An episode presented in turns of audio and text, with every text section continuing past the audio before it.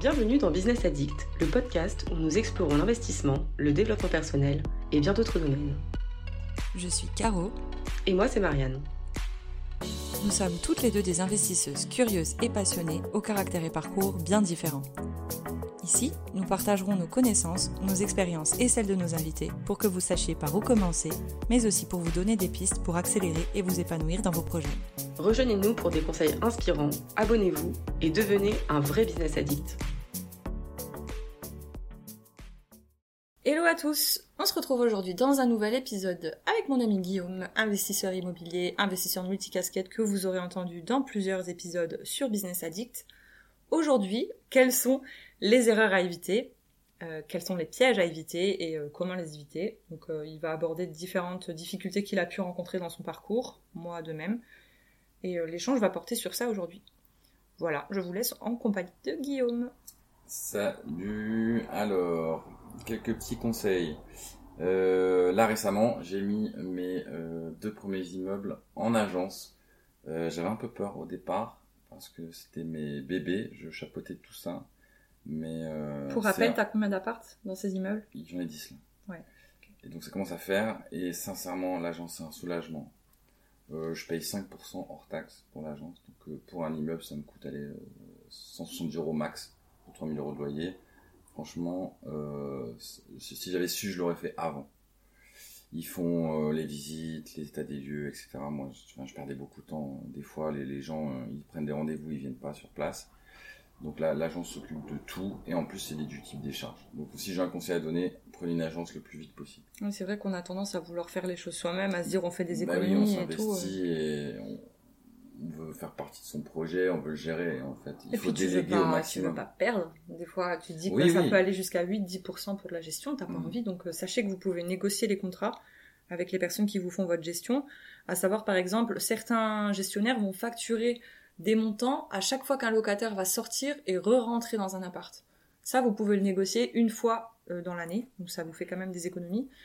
Et vous pouvez aussi négocier le, pourcentage des frais de gestion pour éviter de vous retrouver à 8-10%. Euh, ben, Guigui et moi, on a tous les deux un, gestionnaire à 5% hors taxe qui fait du 6 TTC pour ma part. Je pense que c'est toi, c'est mmh. pareil.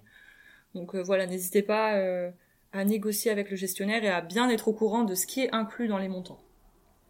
Ensuite, au niveau du, des locataires, je prenais toujours un garant. C'est hyper important. Oui, pour les impayés, oui. Voilà, si vous avez un impayé, il y a deux courriers qui partent, un pour le locataire et un pour le garant, ça met un petit peu la pression. Donc, euh, ouais. Euh, il y a autre chose que, que les garants, donc il y a la GLI. Ah, j'ai aussi la garantie visale. Alors il y a la GLI aussi, garantie loyer impayé. Celle-là, moi personnellement, je la recommande pas parce qu'elle est chère. Il y a plein de petites lignes, des astérisques en, fait, il faut que ton locataire ait déjà payé pendant six mois, qu'il soit sûr d'avoir euh, euh le, le, salaire qu'il faut. Les... Il, y a, trop de conditions. Ouais. Et au final, euh, j'ai des proches qui l'ont prise et ont dit bon bah on a eu quelques fois des impayés. Bah malheureusement à chaque fois on rentrait pas dans les astérisques qui qui fonctionnaient pour que ça fonctionne quoi. Les garanties les garants, ouais, il faut. Visal, euh, par contre, la Visal, elle est pour des personnes qui, euh, qui sont, euh, qui ont des aides de l'État, non? C'est pas un truc comme ça? Il y en a quasiment, je crois que tout le monde peut demander une garantie Visal. Si t'as pas de garant, une personne ah, physique, l'État se porte garant avec quelques conditions, mais généralement ils ont la garantie Visal. Ok. Donc oui, c'est important. Et sinon, sachez que pour du meublé uniquement, vous pouvez demander une, un dépôt de garantie de deux fois le montant du loyer hors charge. Donc ça, ça va fonctionner seulement pour le logement euh, meublé non professionnel, donc euh, le LMNP. Si vous le faites en meublé, je crois que c'est une fois le montant du loyer, il me semble, à vérifier, mais en tout cas, le LMNP, c'est là où vous êtes le plus protégé. En nu, oui, pardon. Ok. Ensuite, euh, si, vous avez besoin si vous avez besoin d'un budget travaux à la banque, prenez large, parce qu'on dépasse toujours les travaux prévus. Ah on met deux exemples. Ma sœur avait besoin de 10 000 euros, je lui ai dit prends 30 000. Elle me dit oui, mais si je dépense pas tout, c'est pas grave. Vous serez, entre guillemets, euh, prélevé du montant que vous avez utilisé. Donc il vaut mieux en avoir plus, pas assez. est ce que vous utilisez pas, à savoir, vous pouvez le rembourser sur les montants que vous devez dans le crédit, et du coup, ça vous fait euh, enfin, raccourcir un petit peu la durée euh, si vous n'avez pas utilisé tout le budget. Quoi. Donc lui, il vaut toujours mieux plus que pas assez. Voilà. Ensuite, pour euh, tout ce qui est artisan, euh, il y a souvent euh, un acompte de 30%, un paiement plusieurs fois en fonction de l'avancée du projet.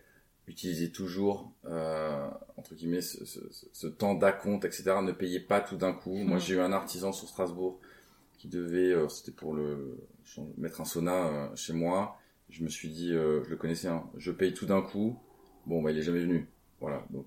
C'est horrible tu dis, c'est les gens que tu connais, quoi. Ouais, bon, du coup, on se parle plus là, mais voilà, si j'avais payé que 30% au départ, peut-être qu'il aurait terminé le chantier. Mm. Voilà. Donc, comme j'ai pas envie d'entrer dans une procédure pour un montant entre guillemets si faible, hein, moins de 2000 euros, bon voilà, bon c'est perdu. À moi, petite leçon. Ouais, donc bah, j'ai eu le même problème, euh, j'ai payé euh, trop en avance, bah, j'en ai déjà parlé dans d'autres épisodes. Ne pas payer trop en avance. Dorine, elle en parle aussi dans l'épisode qu'on fait ensemble. Toujours échelonner les paiements pour vous garantir de la bonne avancée des travaux et également fixer des délais. Euh, moi, c'est une erreur que j'ai fait sur les devis, j'ai pas forcément fixé de délai de travaux. Et du coup, bah, l'artisan là qui est en vacances et qui en a plus rien à faire de venir sur mon chantier parce qu'il va plus y gagner grand chose par rapport à d'autres gros travaux, bah du coup il vient plus. Donc sachez que vous êtes protégé par certains articles de loi malgré tout. Mais le mieux, c'est quand même d'établir un délai et des échelonnements euh, de paiement en fonction de ces délais. J'ai fait la même erreur sur les délais. Je me suis dit, si on met un délai, euh, l'artisan ne travaillera pas ou ne prendra pas le chantier. Et effectivement, c'était une grosse erreur de ne pas mettre de délai. Là, j'ai un chantier où on a un an de retard. Ouais. Bah, ça, j'ai l'impression que dans le bâtiment, de toute façon, c'est assez global, les retards et les problèmes. Mais euh, si on peut s'en couvrir un peu en faisant quelques petits points malins, bah, faites-les. quoi. Ensuite, entourez-vous Prenez euh, une équipe euh, avocat, architecte, expert comptable, fiscaliste, juriste.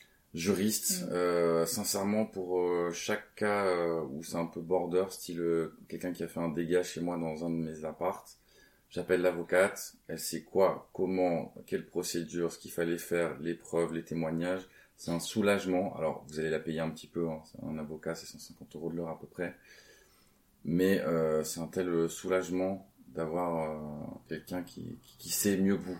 Après, euh, petite astuce pour ça, vous pouvez avoir des propositions de contrats d'assurance juridique par vos banques. Euh, en l'occurrence, vous payez une dizaine d'euros et vous avez une assistance juridique disponible en cas de besoin. Et ça peut être pas mal plutôt que de tout de suite payer un avocat. Bon, bien sûr que des fois, ben, on n'a pas envie de s'embêter avec un dossier par l'assurance, etc. Mais donc c'est bien de faire, enfin de prendre un avocat comme ça, mais d'avoir une assistance juridique, on se sent un peu plus serein quand même, malgré tout. Responsabilité, bien sûr, pardon, euh, aussi, et euh, l'assurance euh, PNO, PB, propriétaire non occupant, propriétaire bailleur. Ça, c'est des incontournables. De toute façon, c'est obligatoire, tout comme la responsabilité civile. Vous devez assurer vos biens, même si vous n'y vivez pas, en cas d'intempérie, en cas de vol, en cas de sinistre, en cas de dommage, incendie, voilà, dégâts des eaux. L'expert comptable aussi, là, je peux pas faire sans expert comptable. Il y a quatre sociétés je lui donne toutes les, les factures, euh, les, les, les, dossiers, les bilans, enfin lui fait les bilans, mais moi je suis plus capable de faire ça, c'est son métier. Ouais, c'est un, un, job à temps complet, hein. tu, tu regardes, euh, c'est vrai que ça enlève beaucoup de temps, et puis d'autant plus que ben, nous, on peut peut-être trouver certaines informations sur euh, le site du gouvernement, etc., le site de l'État pour optimiser sa fiscalité au max, mais c'est pas notre métier. Donc c'est toujours bien de faire appel à un expert comptable, tout en sachant qu'en plus une partie, je crois que deux tiers des prestations est déductible si vous faites de la location, et qu'en plus, ben, elle va vous optimiser, lui ou elle va vous optimiser votre fiscalité et va vous proposer des stratégies. Et moi, en l'occurrence, je ne fais rien sans demander l'avis de ma comptable. Si je dois acheter un bien, je lui demande bah, qu'est-ce que vous en pensez? Est-ce que c'est plutôt intelligent de l'acheter en, nom propre, de monter une société, etc. De comment comment le louer? Donc euh, elle va vous, vous optimiser euh, les stratégies pour que vos impôts soient toujours les plus bas possibles, c'est leur métier. Elle vous fait les déclarations, et euh, comme dit Guillaume, ben, vous pouvez soit lui envoyer tous les, toutes les factures pour qu'elle les déduise, soit ben, pour certains, pour ma part en l'occurrence, c'est dématérialité, donc je prends tout en photo, je mets sur une application et c'est super pratique. Donc euh, voilà. C'est vrai qu'au départ, on se dit euh, faire d'investissement, je vais gagner de l'argent, c'est cool, je vais acheter, mais en fait, on devrait penser à sa fiscalité avant, parce qu'une fois qu'on a acheté, qu'on se fait entre guillemets enfiler par les impôts, c'est trop tard. Mm. Donc vraiment, il, on sent, par expérience, on y pense après à sa fiscalité, mm. mais il faut y penser en fait dès le départ. Oui, totalement. Ensuite, euh, ben, dans s'entourer, il y a aussi l'huissier euh, pour tout ce qui est constat. Moi, je sais qu'un mm. jour, un, des appartes, euh, je sais qu'il était ruiné et avec le concierge, je lui dis, écoute, ouvre et regarde parce que c'était à, moitié abandonné. Et en fait, on aurait dû faire venir un huissier pour constater parce qu'en fait finalement il n'y avait aucune preuve tangible aux yeux de la loi. Donc euh, par expérience, euh, prenez l'huissier. C'est encore un petit billet de 100-150, mais lui, entre guillemets, assermenté et il peut constater des dégâts, euh, des odeurs, un départ, etc.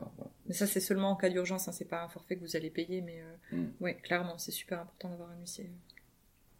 Ensuite, lorsque vous faites des visites, etc., demandez, c'est une question qui m'avait aidé, quel est le dernier prix auquel le vendeur euh, souhaite vendre? Du coup, finalement, du prix de départ, vous avez déjà une négoce sans rien faire en posant cette question. Et ensuite, euh, rentrez chez vous, euh, reprenez le PC, regardez l'annonce qui se fait à côté, enfin, négociez au repos, préparez un petit mail et n'hésitez pas à faire une proposition basse parce qu'après, ça se renégocie aussi. Mhm. Moi, le premier immeuble, je crois qu'il était affiché à 210, 230 et au final, en renégociant, en renégociant, on a descendu à 140. Ah ouais, moi j'ai pas fait autant. Il était proposé pardon, à 240, je l'ai eu à 205. Mhm. Bon, c'est toujours, ça. Hein. Mais euh, oui, vous faites une proposition agressive, surtout vu la conjoncture actuelle. Peu de gens sont en capacité d'acheter, donc c'est le moment où jamais les, les vendeurs veulent vendre à des personnes qui sont en capacité d'acheter. Donc ils savent bien que si certains se sont enflammés et voulaient en tirer beaucoup, bah, malheureusement ils vont devoir revoir leur prix à la baisse ce qui veut dire euh, de la négociation et devoir euh, accepter la négociation. Donc vous faites une première offre comme dit Guigui et vous envoyez un petit mail euh, quelques jours après en faisant votre offre et en disant que de toute façon, bah, soit vous êtes, poursuivrez la démarche avec ce prix-là, soit vous êtes encore ouvert à la négociation du vendeur pour une contre-offre. Et de mettre ça dans le mail, ça montre déjà de l'autre côté que vous êtes prêt vous aussi à faire un pas. Ça ferme pas la négociation. Et puis on, on peut aussi rajouter un devis. Vous appelez l'entreprise que vous connaissez et puis euh, voilà, vous, pouvez vous arranger en disant voilà, il y a ça à refaire, ça à refaire, avoir un ordre de prix. Et euh, ça permet de négocier le prix avec euh, des preuves tangibles, dirais. Justifier votre négociation. Ensuite, l'apport, il faut en mettre le moins possible. Pour la banque, à ce moment où Moi, je sais que ben, mon, le château, j'ai dû mettre plus que d'habitude. Enfin, d'habitude, d'ailleurs, je mettais rien. Je mettais mm. aucun apport. Et là, j'ai dû, j'ai dû en mettre bah forcément ça croque un peu dans la trésorerie. Bon, ça réduit le prêt et ça m'a permis aussi de faire le projet, sinon euh, il se faisait pas. Mais si vous pouvez, mettez le moins d'apport possible. Mhm. Et pour les crédits, euh, on l'a déjà dit dans, les vidéos de la formation IMO avec Marianne, mais euh, essayez toujours d'avoir un crédit à 110%, la durée la plus longue possible, pas d'apport, le taux le plus bas. Différer si possible pour des travaux, ce qui vous permet de vous reconstituer la trésorerie si jamais vous avez dû mettre un petit apport. Donc pendant le différé, c'est une période où vous allez payer que vos montants, euh, que les intérêts et les assurances sur le montant du bien pendant euh, un certain nombre de mois. Ça peut être 6 mois, 12 mois, 24 ou 36. Et ça vous permet de vous remettre un petit peu euh, à flot quand des fois il y a des coups durs. Donc ça, c'est vraiment apprécié. Mon deuxième immeuble, il n'y avait pas de travaux. Donc j'ai pris un budget de travaux de 10 000. Je me suis dit, je ferai des peintures, des trucs comme mhm. ça. Et j'ai quand même eu un différé. Mhm. C'est pas bête de faire ça. Et ensuite, on parlait de l'association. Euh, on m'a proposé plusieurs fois de m'associer. Euh, ça, j'ai fait le choix de rester seul. Voilà. Euh, j'ai peut-être une collaboratrice pour l'année prochaine, mais en tout cas, c'est sa société et la mienne qui travaillent ensemble, mais on n'est pas tous les deux. Disons qu'on pourra. Vous êtes liés par un contrat, quoi. Voilà, donc ça peut se comprendre en un mois, mais moi je déconseille d'acheter à plusieurs quand tout va bien, c'est cool, hein, mais quand ça va pas, je me rappelle une petite réunion avec euh, des amis euh, qui proposaient un investissement. Il fallait chacun mettre un énorme billet sur la table. Et puis je dis bah très bien, mais euh, il faut quand même qu'on aille chez le notaire pour poser les bases. Et la réflexion c'était plutôt non toi t'es trop dans les chiffres, dans la renta, on verra, on fait comme ça. Non, on fait pas comme ça. C'est écrit, c'est déterminé. Euh, c'est précis, et comme ça, quand ça va pas, on revient aux bases de ce qu'on avait dit. Voilà.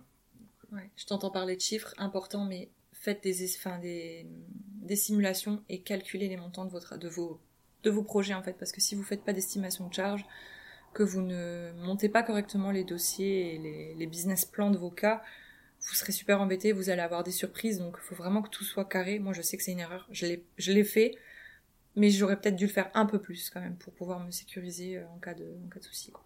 Faites un business plan. Moi, j'appelle ça mon business plan, mais c'est un PowerPoint avec euh, le résumé mm. de, de tous mes biens, les chiffres, ce que je fais, euh, ce que je fais à côté aussi.